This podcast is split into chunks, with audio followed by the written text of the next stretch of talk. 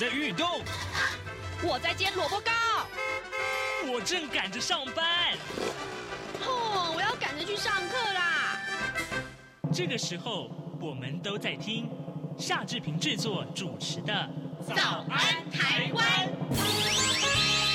早安台湾带给你最热门的时事访谈，最感动的人物专访，最直接的民意表达。对，让我们一起收听《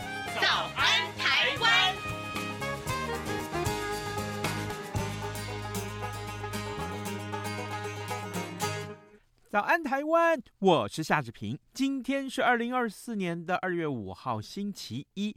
各位，在去年的年底十二月二十五号的时候，新北市发生了国中校园命案呐，社会各界议论纷纷。那学生的这个呃安全的保护啊，要怎么样去落实呢？的，待会儿呢，志平要为您来访问中正大学犯罪防治学系戴生峰教授。我们请戴老师为我们来介绍啊。其实，呃，日本的青少年犯罪的防治工作是怎么样去落实啊？还有它有什么样的成效？其实可以作为台湾的借鉴啊。马上就请您收听今天的访谈单元。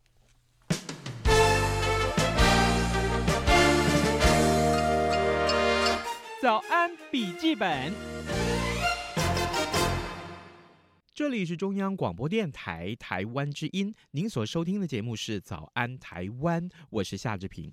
各位，呃，今天志平在节目中其实是用一个比较沉重的心情来探讨这个话题，呃，但是我们邀请到的这位学者专家，希望可以带给大家一些答案，呃，至少这个答案可以啊、呃，为像志平这样的一个。当父母的人啊的这个听众，呃，至少有一些解答。呃，我先跟今天我们的受访者借用一点点时间来跟大家讲这件事情，就是去年底啊，在新北市的某一个国中校园里面发生了喋血案。啊、呃，有位女学生，她到某一个班级去找人聊天，但是她班上的这个杨姓男同学要求女同学离开，他说：“啊，你不是我们班的，你走开。”那女同学心生不满，所以呢，回到自己的班上，找到了自己的干哥去帮自己出气。谁知道呢？干哥在跟这个杨姓的男同学理论的时候发生了口角，最后呢，演变成肢体冲突。那过程中呢，干哥就拿出预藏好的弹簧刀去攻击杨同学，而造成了杨同学当场是大量的失血，而且失去意识，在送医之后，隔天伤重而亡。这个意外啊，其实引发了轩然大波啊！网络上的这个讨论度实在是，那真是热门到比总统大选还要热门。哎，我我必须说，我必须说，国中校园的安全要怎么去守护呢？孩子们啊，用武器来解决这么小的纷争，值得吗？还有家长跟师长教养的这个呃方式上面，是不是出现什么漏洞呢？我想可以探讨的层面啊，面向之广啊，恐怕难倒很多的呃学者专家。今天我们邀请到早安台湾的常客，这位就是国立中正大学犯罪防治学系的戴伸峰教授。我们请戴老师在节目中带大家看一看青少年犯罪的防治到底是出了什么问题，在台湾啊。老师早安，哎，志平哥早，各位听众朋友大家早。拍谢一开始跟你借用这么多的时间，乐乐等 哈，因为这个案件真的要很详细，但是又不能太详细的说明。对，嗯、真的是如此。所以老师，我想先请教你，我知道你的专长在这个犯罪防治，是那其中青少年这个部分的犯罪防治，老师也有很多很多的琢磨，是可不可以这样子来？我们先从其他国家的案例上来看一看青少年犯罪防治。呃，哪些国家值得我们去借鉴？还有。他们怎么做？嗯，好的。那我想呢，青少年犯罪防治，各位一定觉得很奇怪哦。这也是我们犯防系很独特的一个地方。各位，因为法律的关系哈，也就是说呢，我们这个法律明定一件事情啊，也就是人的三种身份。那这三种身份呢，有两把刀切下去。那这个刀当然是无形的刀，叫做年龄限定的刀啊。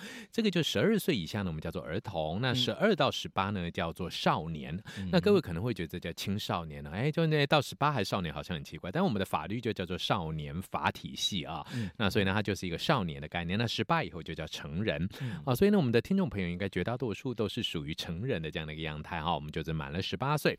好，那这个十二到十八呢，这边就是一个少年事件处理法，我们在应用上面会使用到，那也就是少年法的一个刑事司法体系。嗯好，那为什么要对十二到十八岁的人特别给他一套法律的观点下来框住他呢？很多的听众朋友最近最大的声音了，我们听到的最多的舆论就是废少年法，嗯，或者是少年法严惩化。嗯，好，那这些东西呢，就带给我们另外一个思维，就是干嘛去框十二到十八呀？十二到十八到底有什么魔力吗？啊，那其实呢，十二到十八岁这样的一个立法目的呢，啊，除了年龄的界定之外，很重要的一个点是我们大概都知道，人类的发展是一个非常有趣的一个现象。什么现象呢？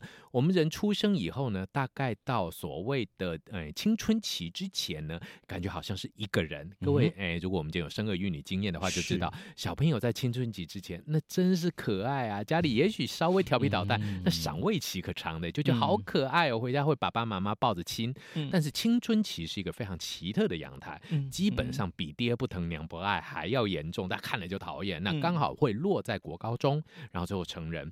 那以我个人在教学大学端的成人这个部分的时候，其实很简单的。换个角度上面来讲，我们可以用成人的方法来去鼓励他、提点他、奖赏他，当然也可以给予法律上面的制裁。哦。所以呢，成人之后慢慢长，呃，比方说我们今天从十八岁以后了，可能也许七十年，通通都是成人的时间。嗯、那我们有很长的时间来做社会适应。但是青少年呢，这六年的时间，实际上青少年自己本身压力也很大，因为他身心理高度快速的变化。嗯、那我们最知道的就是生理的部分呢，还有性成熟这件事情。是，但是呢。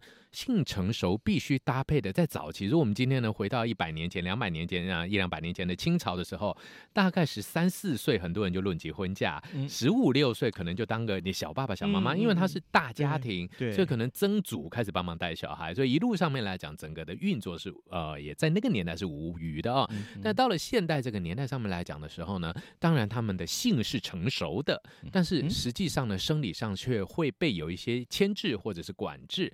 那比方说。我们都知道，站在保护的立场上，青少年的性剥削，这是另外一个法律的议题啦。但是的确有存在这样子。好，那所以呢，第一，生理它是属于一个高度发展，那高度发展的背后就叫做不平衡、不协调。所以呢，我们会发现青少年的脑神经的功能这个部分呢，会产生一种很奇特的样态，就是我们换个角度讲，理性、感性、冲突、压抑，这所有的东西就放在一个脑袋里面。哇哦，对，所以呢，很多人都会说，我真的抓不到我的小朋友的这个脑子里在想什么，我真搞不懂他在干嘛。其实逻辑是什么，他自己都搞不懂他在干什么。嗯，哦，所以从这样的一个角度上来讲呢，青少年时常会陷入一个很容易被情境所摆弄。嗯，那也就是说呢，我们都会有这样的一个呃，算是刻板印象吧，就会说啊，青少年就是情绪控管不佳，哎，或者就是说呢，还很冲动。那其实这些呢，背后都有他脑神经功能上面发展生理的影响。那再来呢，也就是所谓的社会环境了。那社会环境我们都知道，国中跟高中这个阶段呢，其实有很大的升学压力。那升学压力在台湾呢，经过多年的教改以后呢，容一个大学教授讲一句实话，嗯、基本上呢，啊、呃，除了变本加厉，完全毫无任何改善啊。教育部，你听清楚了，真的好，原因在哪里呢？因为我们现在给予多元升学的概念以后呢，多元反而产生了另外一个逻辑，多元应该要带来多元的目标，但是其实我们多元的结果还是只竞争一个叫做。学历目标，嗯，所以你从这个角度上面来讲，以前是一条学历走一条学历的路，一条技职走一条技职的路，现在是我管你学历还是技职，还是要念还是不念还是什么，通通得去挤一个路，这条学历这条路的时候，所以呢，相对来讲压力很大。所以在身心失衡、生理发展的不平衡，再加上社会环境压力很大，然后国高中又是全控式生活环境，也就是说呢，我们今天早上八点左右进了学校，到下午五点左右离开，基本上。就是在那个封闭环境里面，所以整个就会形成我们早期有一个很奇特的名字，叫做青少年风暴期。也就是说呢，其实这一种风暴就在校园这个相对封闭的环境里面呢，逐渐慢慢的成型。嗯，原来如此，哇！所以这样子来看，事实上，今天我们看到的这个，我们从这个回到再回到这个命案上面来看好了。所以事实上。呃，青少年能不能好好控制自己的情绪，或者说，呃，我们今天发生事情后，我们看到这么多的指责，其实青少年难呐、对，我们换句话来讲，好不好？其实呢，这个案件发生之后呢，很多人会质疑这件事情。嗯、我这边一定要第一次讲这个概念，嗯、我们跟各位澄清一下。志平哥，你一定有听到一个网友说法说，说这个家伙到了这个呃，送到了这个呃，也就是说这个呃地检那个地方，还是好某一个机构的时候呢，还手笔业哈，毫 无悔悟之心，嗯、对不对？我们来请教各位听众朋友们。来思考一件事情，请问一下，你要一个少年演出怎样的悔悟之心？首先，第一件事情，嗯，如果他真正悔悟了，嗯，那才不少年呢。各位成年人们，嗯，我们成年人做了一些错事，有人悔悟吗？嗯，有人反省吗？大家还不是尽量走法律上面，不是我，不是我，我没有，我没有。嗯，好，所以第一件事情，更何况这个少年都还未被定罪呢。嗯，他在目前的法律无罪推断原则的情况下，他是无罪之身哦。是，所以无罪之身的人摆个业又如何？所以很多人就说他不知羞耻。请问各位听众朋友，成年听众朋友，我们是何时知羞耻的？所以我们来想一件事情：如果一个国三学生，他曾经有过那么辛苦的成长历程，他忽然间因为自己杀了人以后，他就开始知。羞耻了，他就开始懂悔悟了，然后他就深深一鞠躬，声泪俱下的道歉了。嗯，你觉得是真的还是假的？如果他是真的，怎么可能呢？如果他是假的，你又要骂他，你演啊，你演啊，你再演啊，就是根子烂啊，就是烂货啊，家长教坏了。请问这小孩怎么过日子啊？所以我还宁愿他很真诚的就比个耶，因为代表他还是个小孩，他就是这个德性。嗯，没错吧？如果他今天真的鞠躬道歉，向社会流泪了，各位大人，你接不接受啊？啊，对，所以呢，换个角度上面来讲，从这些蛛丝马迹，当然有人可以解释说他是不知羞耻、没有道德感，做了这么恶劣的事情。但是对这个当事人来讲，他脑中我们来去同理这个人想，他只觉得说。干这家伙那时候跟我干嘛干嘛，利息在冲啥冲啥，所以我只拿刀唬一唬。他可能心里是这样子，有那么严重吗？他可能会讲这样的一个概念。所以，我们如果从这些角度，因为现在所有的报道都会必须很方向正确的去做一些指责观哦，那有人就会指责干妹妹，你怎么可以找人？那如果那个状况他不找人，那要找谁？找老师吗？找教官吗？好，所以换个角度上面来讲，这所有的一切，如果在各方面来说，我们必须要很坦诚讲，这是众多天不时、地不利、人不和的悲剧，而不是一件所谓的什么崩坏啦、什么什么哎、什么整个教育毁灭啦、小孩完蛋啦、国家没前途啦，其实不用扯到那么远。那反而换个角度上面来讲，我们如果从各个单位来去做思考的时候呢，加害者。被害者以及所有的班级，甚至再扩大一点到我们社会群体，其实这是一次非常好，也是非常重要的修复式关系建立的一个机会。是，这是一次非常好啊，非常棒的一个机会啊，有一个修复式关系的建立。呃，各位。嗯，如果常常听早安台湾节目专访，呃，戴胜峰老师，其实我们经常提到这个名词。嗯、那更重要的是，我们今天请戴胜峰老师从这个事件开始聊起，但我们不去聊法律，我们只从啊这个青少年的这个心理的成长的议题来切入。各位，我相信啊，嗯，每一个人都会有他对于这个事件的看法，但在接下来要请教戴老师之前，问题之前，我想先还是告诉呃各位听众，呃，也许你看到这个事件，你会有很多的愤怒啊，你很多在网络上的发言，坦白讲，呃，这个这些个呃情绪性的发言，正常的，对，呃，没有的，对，没有的反而无法同理跟投入了，也，也没有少过，啊，对，何曾少过，太多太多。是，不过各位呃，不妨想一想，你这样的发言对于呃，能不能去同理一位青少年？对，而且更重要的一件事情哦，这个青少年最后呢，不管任何一位律师的推敲啊，因为我们知道法官是不发言啊，现在大家都是律师在推敲嘛，他将会有一些呃被收容的可能，一段时间是隔离在社会之外。但是各位也绝对都知道这件事情，这位少年最后会会回到我们身边，就他会回到社会。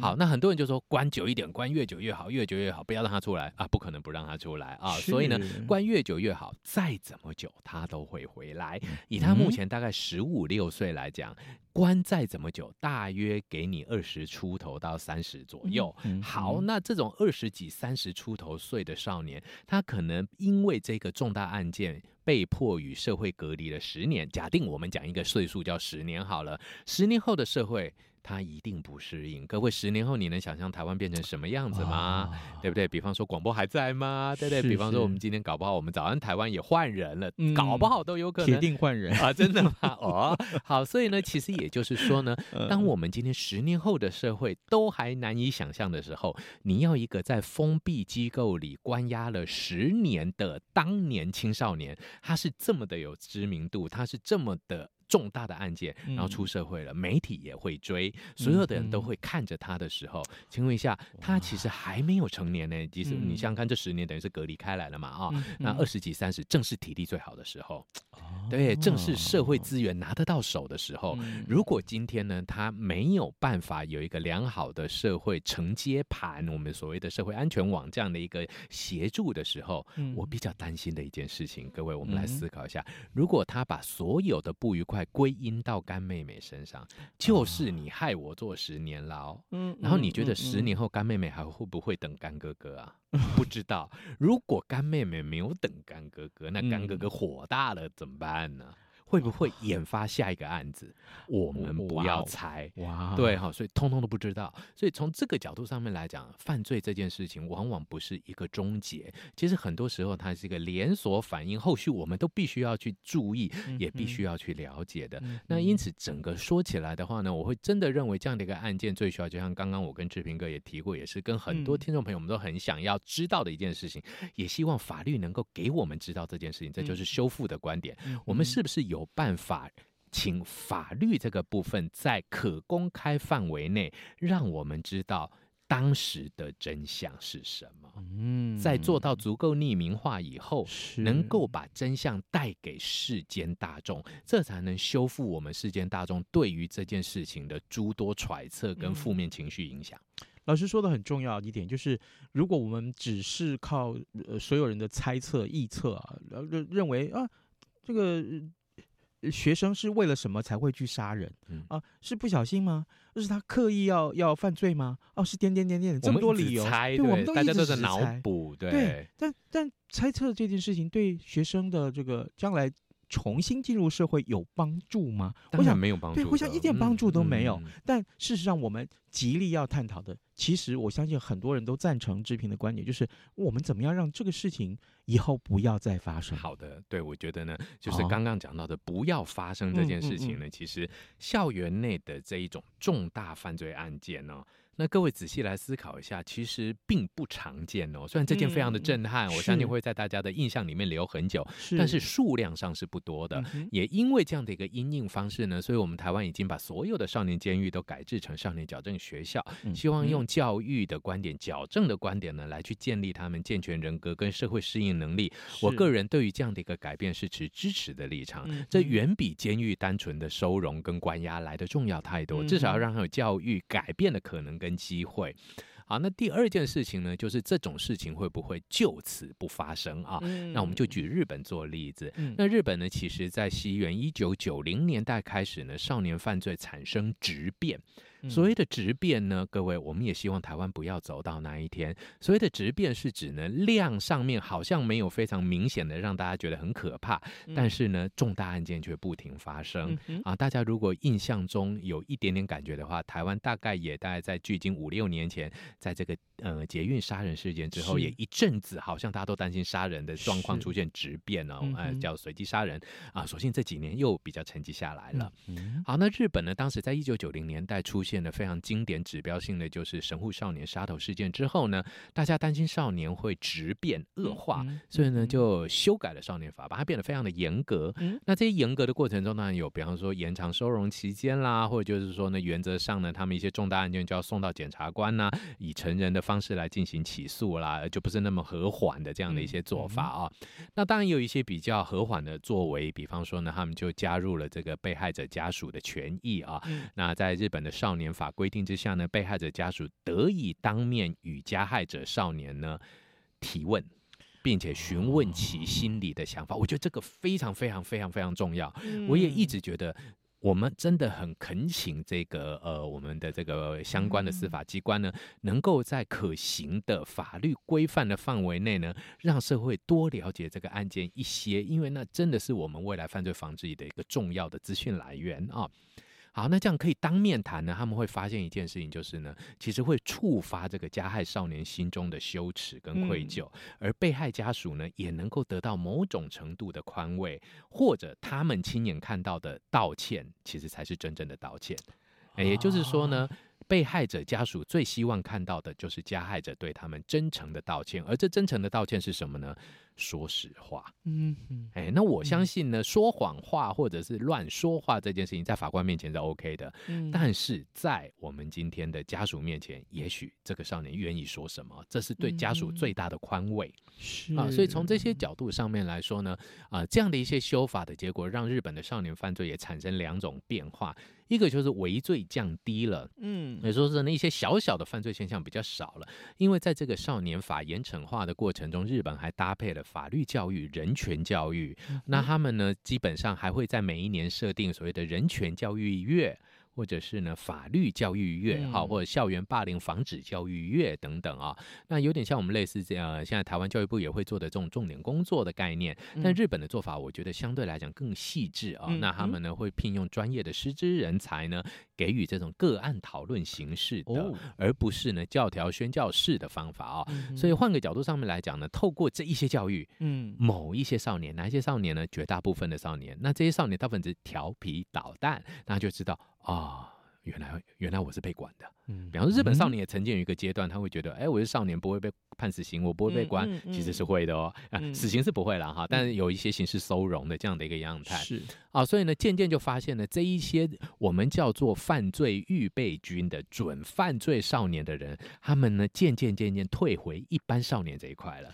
犯罪性有刹车了，哎、欸，所以数量就降低了。那这种数量降低呢，是非常显而易见的效果，真的就是少年犯罪率直线下降。比方说飙车少一点点，哎、欸，那就下来了。哎、欸，饮酒也少一点点，哎、欸，那又下来了。那慢慢慢慢总和就降下来了。但是另外一个部分，惊悚的案件，大家觉得，呃，这样应该没事吧？错，依然有，还是有，只是很少。但是呢，惊悚的案件会带给大家一个感觉，政府真是没用，无效了。但是大家可能忽略的背后，绝大部分的少年很有可能都已经渐渐走上正途了。哦，所以换个角度上面来讲呢，我们心里头愿不愿意去承担一个风险，就是极重大的犯罪，很有可能这一个当事人本身的因素必须占点。啊，比方说恶性也好，嗯社会适应能力也好，是或者是冲突管理能力也好，情绪管理能力也好，好，所以呢，在面对这种极有可能或者是基本上矫正无效，好了，我们如果大家爱听的叫矫正无效论，好了啊，嗯、假定我们面对一个相对来讲比较没有办法矫正更生的这样的一个个体的时候，嗯、我们有没有办法让周边的学生保护自己？这又是另外的思维了，是是，对，所以呢，如也就是说呢，我们至少要营造一个让这种天生可能就有犯罪本质强一点的人呢，他找不到快速犯罪的理由，他也找不到呢激发犯罪的动机跟冲击，是，那这样子会不会另一个角度的降下来？而这样的一个观念就很重要，我们就要建立一个呢，这些犯罪人还是在我们身边的。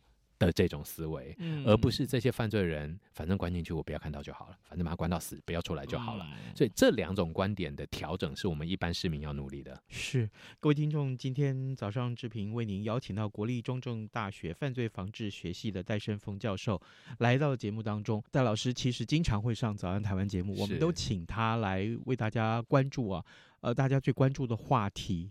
包括了这一次我们看到新北市的呃，就国中校园里面所发生的这个喋血案，刚刚老师特别还把日本的啊、呃、过去的一些防治的修法的过程，还有它的成效，也把这样的经过拿出来跟大家一块儿分享。我相信在台湾应该。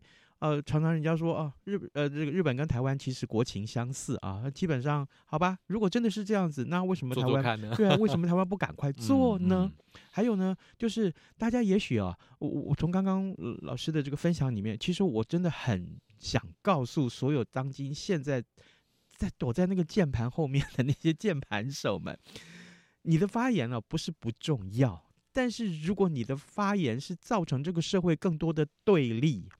啊、呃，我我相信那个这个部分大家可以不用再去再去多做已经，够对立了啦，够对立，真的。更何况啊、呃，台湾社会的仇恨值啊，我一直觉得越来越高啊，这也是我们所要想要探讨的另外一个话题。但是所以老师，我我我也跟你借用一下这个时间了。这个呃，在发生这个事情以后，媒体的看法是说啊，这个呃，这个呃，这个伤害者哈啊，他有这个伤害前科，那该怎么办呢？接下来是一个探讨的问题。当然，我们的教育部长说什么啊？这是我真的非常我的老板呢、他说他考虑评估增加学校校安人力，就是维护学校安全人力，他要增加。嗯，但是教官都回家喽，嗯，解编了，对啊，对啊，但也不是说教官是唯一能做的啊。嗯，那我觉得。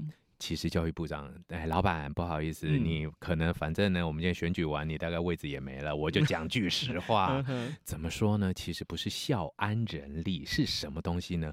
各位，我们都我把这个名词讲给各位听好不好？嗯、这个名字叫辅导老师，各位学生都听过这个老师，但是各位您知道吗？我们的教学现场其实根本没有辅导老师。怎么说？我把这个字拆开，我们没有辅导。老师，也就是呢，所有的第一线的老师多可怜，多辛苦，他要传道，他要授业，他要解惑。拜托，那是韩愈那个时代的家伙，韩愈那个时代玩斜杠要搞三项，那就他搞三项去了。咱们这个年代要做的事情是专业，所以我真的强力呼吁，不是校安人员，也不是辅导老师，而是辅导老师。有没有更专业的老师来辅导我们老师们来去承接这些少年？同时呢，在我们的班级上面呢，除了专任老师、导师之外呢，有没有一种叫做心理陪伴的陪心师？嗯嗯，或者是心理陪伴者，他是陪着学生的。所以换句话来讲，比方像我在大学当老师的时候，就会有这个经验。我要负责班上秩序的维持，教书还要跟你把妈挤。你今天约说。老师，我们来打麻将，好啊，好啊，好。然后等一下，同学书收起来要考心理学，老师不要啦。这就是常见的场景。一个老师，当他身兼多种身份的时候，老师自己抓不准之外呢，其实分寸拿捏就有问题。我们能不能把老师真正专业化？嗯，也就是教学的老师就是教学。今天辅导老师的辅导老师，他就是真正能够成为老师最好的后盾。再来呢，真正的辅导学生的辅生师，好了，我给他。创一个名词好了，辅生师，他能不能真正的去辅导我们的学生，或者是甚至是培生好了啊，或者培新好了，这些都可以。我们如果真正能够做到完整的教师专业分化，这时候呢，校园环境的改善才有可能。而且更重要的是，满街都流浪老师啊，为什么不用人家呢？对教育部，你有的是钱呢。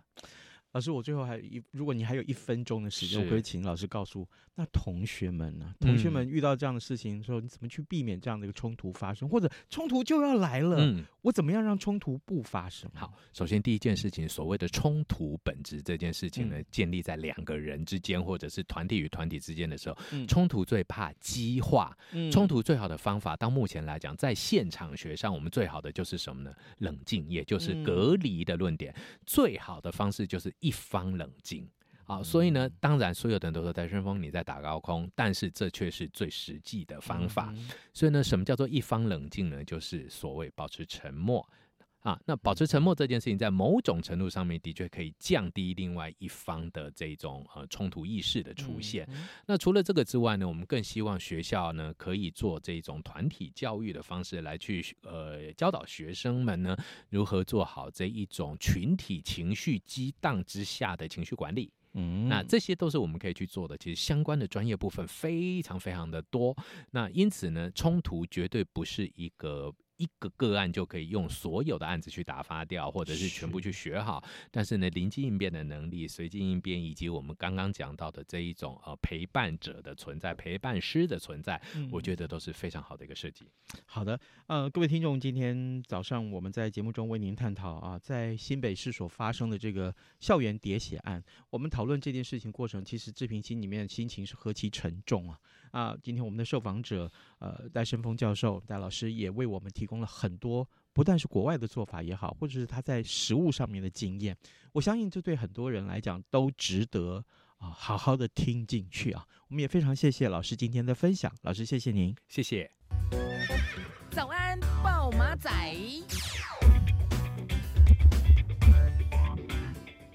好的，在节目结束之前，志平提醒大家，这两天新闻的重点大概都是在台糖的肉品啊，台糖呃在市面上贩售的猪肉是不是含有瘦肉精这件事情。那么其实嗯，现在来看，有越来越多的罗生门了。好，那就欢迎各位听众随时上到中央广播电台的官网上面来浏览这些新闻，我们会给您最新最详实的答案。也谢谢您今天的收听，咱们就明天再会喽，拜拜。